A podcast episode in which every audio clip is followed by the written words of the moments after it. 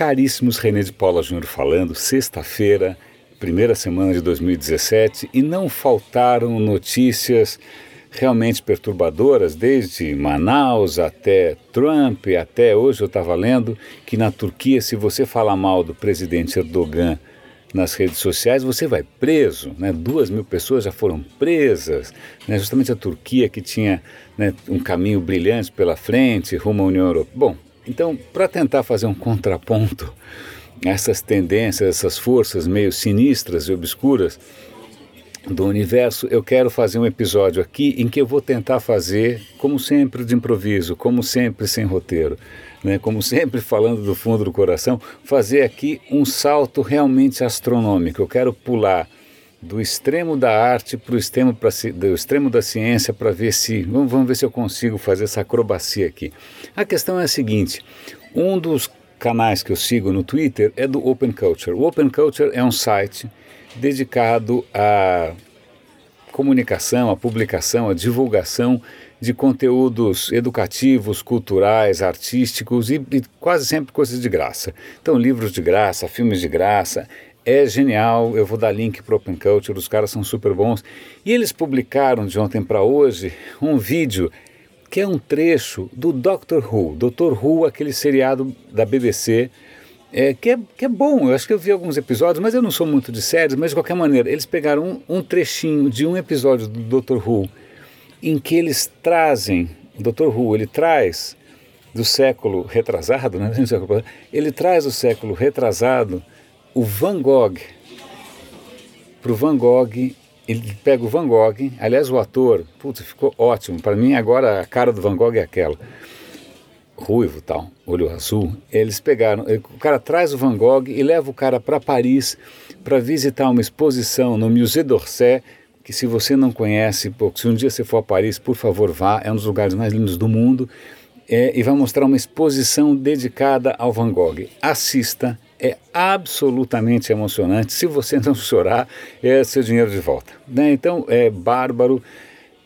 É legal a gente né, se inspirar com algumas pessoas que fizeram a humanidade muito, muito mais nobre. E eu vou dar tentando fazer essa conexão que eu prometi, eu vou dar link para um artigo em que cientistas mostram que a pintura Noite Estrelada, Starry Night, do Van Gogh, que tem um céu meio turbulento e tal, na verdade, ele intuitivamente, ele representou super bem o que cientistas chamam de vértices, vórtices, né? tipo quando a água desce pelo ralo, quando um buraco negro engole uma estrela, né?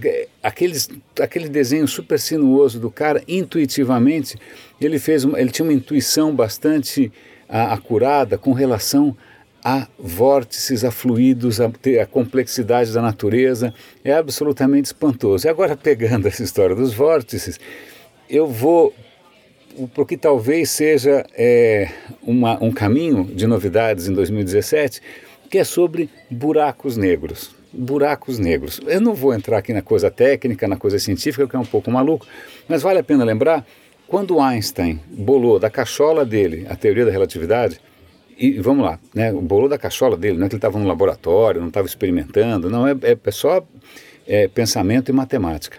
Ele imaginou que pudesse haver um fenômeno muito singular em que a gravidade cresce tanto, a matéria se comprime tanto, que você nem a luz consegue escapar. Então você criaria ali uma singularidade, um, uma coisa realmente muito compacta e que é absolutamente negro, porque a luz não escapa. Então ele imaginou que houvesse alguma coisa parecida com um buraco negro. De lá para cá, a ciência tem encontrado evidências, evidências gritantes para dizer o mínimo. Né? Os objetos mais luminosos no céu, os quasares, só podem ser explicados por um buraco negro. Mas a questão é: alguém já achou um buraco negro? Sim e não. E aí entra as notícias que eu quero compartilhar hoje. Porque a dificuldade do buraco negro, a primeira coisa é, ele é negro. Então não é que ele brilha, o cara é, é, não aparece. A segunda questão é que normalmente eles são muito pequenos. Você tem lá uma coisa que deveria ser do tamanho de milhares de vezes o tamanho do Sol, do tamanho de uma, sei lá, de uma bola de não sei do que, de basquete é, eles ficam muito compactos mesmo. Né? E então ele, mesmo que, né, ah, se ele passar na frente de alguma coisa, bom, é um pontinho preto, vai passar na frente do quê? Você não vai enxergar esse troço nunca. Mas, por outro lado, eles são tão devastadores que você consegue ver não o buraco negro propriamente dito, mas o estrago que eles fazem. Quando eles começam, por exemplo, uma estrela sem querer passa um pouco perto demais, ela começa a ser sugada, né? e aí toda aquela matéria da estrela ela vai formar um vértice, um vórtice, um turbilhão na direção, vai rodando, girando na direção do buraco negro, e isso esquenta tanto o gás, esquenta tanto a matéria que isso pode brilhar e pode emitir quantidades de raio-x descomunais. Na medida que o, que o buraco negro vai se alimentando, isso gera em torno dele tanto caos que isso sim você percebe de longe. Então é assim que eles identificam onde deve ter um buraco negro uma das razões é essa: você consegue ver lugares absurdamente luminosos, ou você consegue ver estrelas sendo sugadas, sendo estraçalhadas, você consegue ver jatos de raio-x, você vê tudo menos buraco negro. Mas tudo isso são indícios de que tem um buraco negro lá. Aliás, parece que toda a galáxia tem no seu coração um buraco negro é, massivo, gigante, com milhões de, de, de vezes a massa do Sol, para vocês terem uma ideia. Aí eu pensei história de buraco negro no coração, lembrei do Trump, mas deixa eu voltar para a questão da ciência.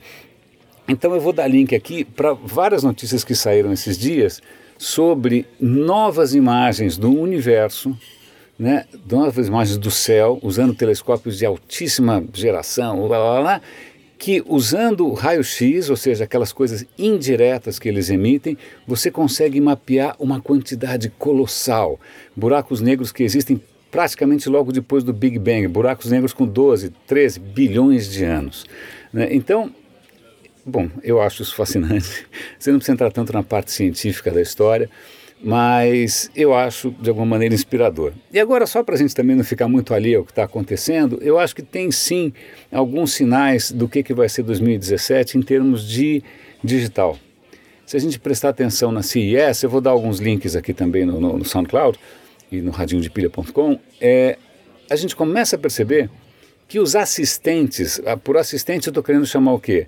O Google Now, o Google Assistant, quer dizer, o, a Siri da Apple, a Cortana da Microsoft e a Alexa da Amazon, elas estão começando a transcender é, os aparelhos onde elas em princípio viviam.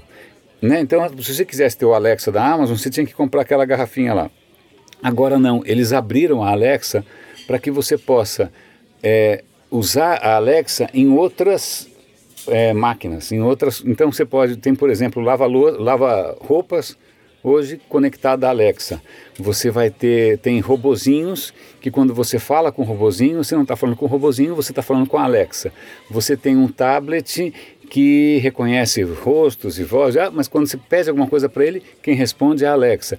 Então é como se a Alexa tiver. E eu estou citando a Alexa porque, curiosamente, é a Amazon que está na frente disso. Não é o Google, não é a Apple, não é a Microsoft, é a Amazon. Por quê?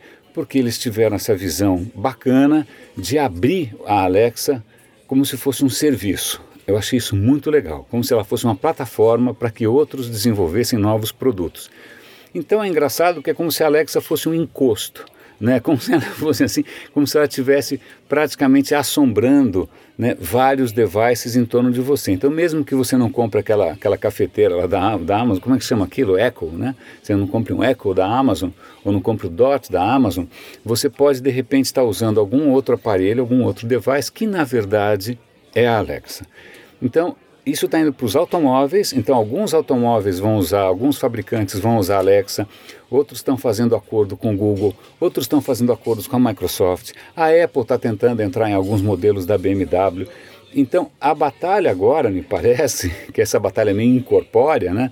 É, de nuvem, a gente está indo para essa coisa meio fantasmagórica, né, meio ectoplásmica, é qual encosto vai ter no seu carro, qual encosto vai ser é, no seu celular. É, é, é muito intrigante isso e, de novo, curioso pensar que a Amazon está à frente de tudo isso.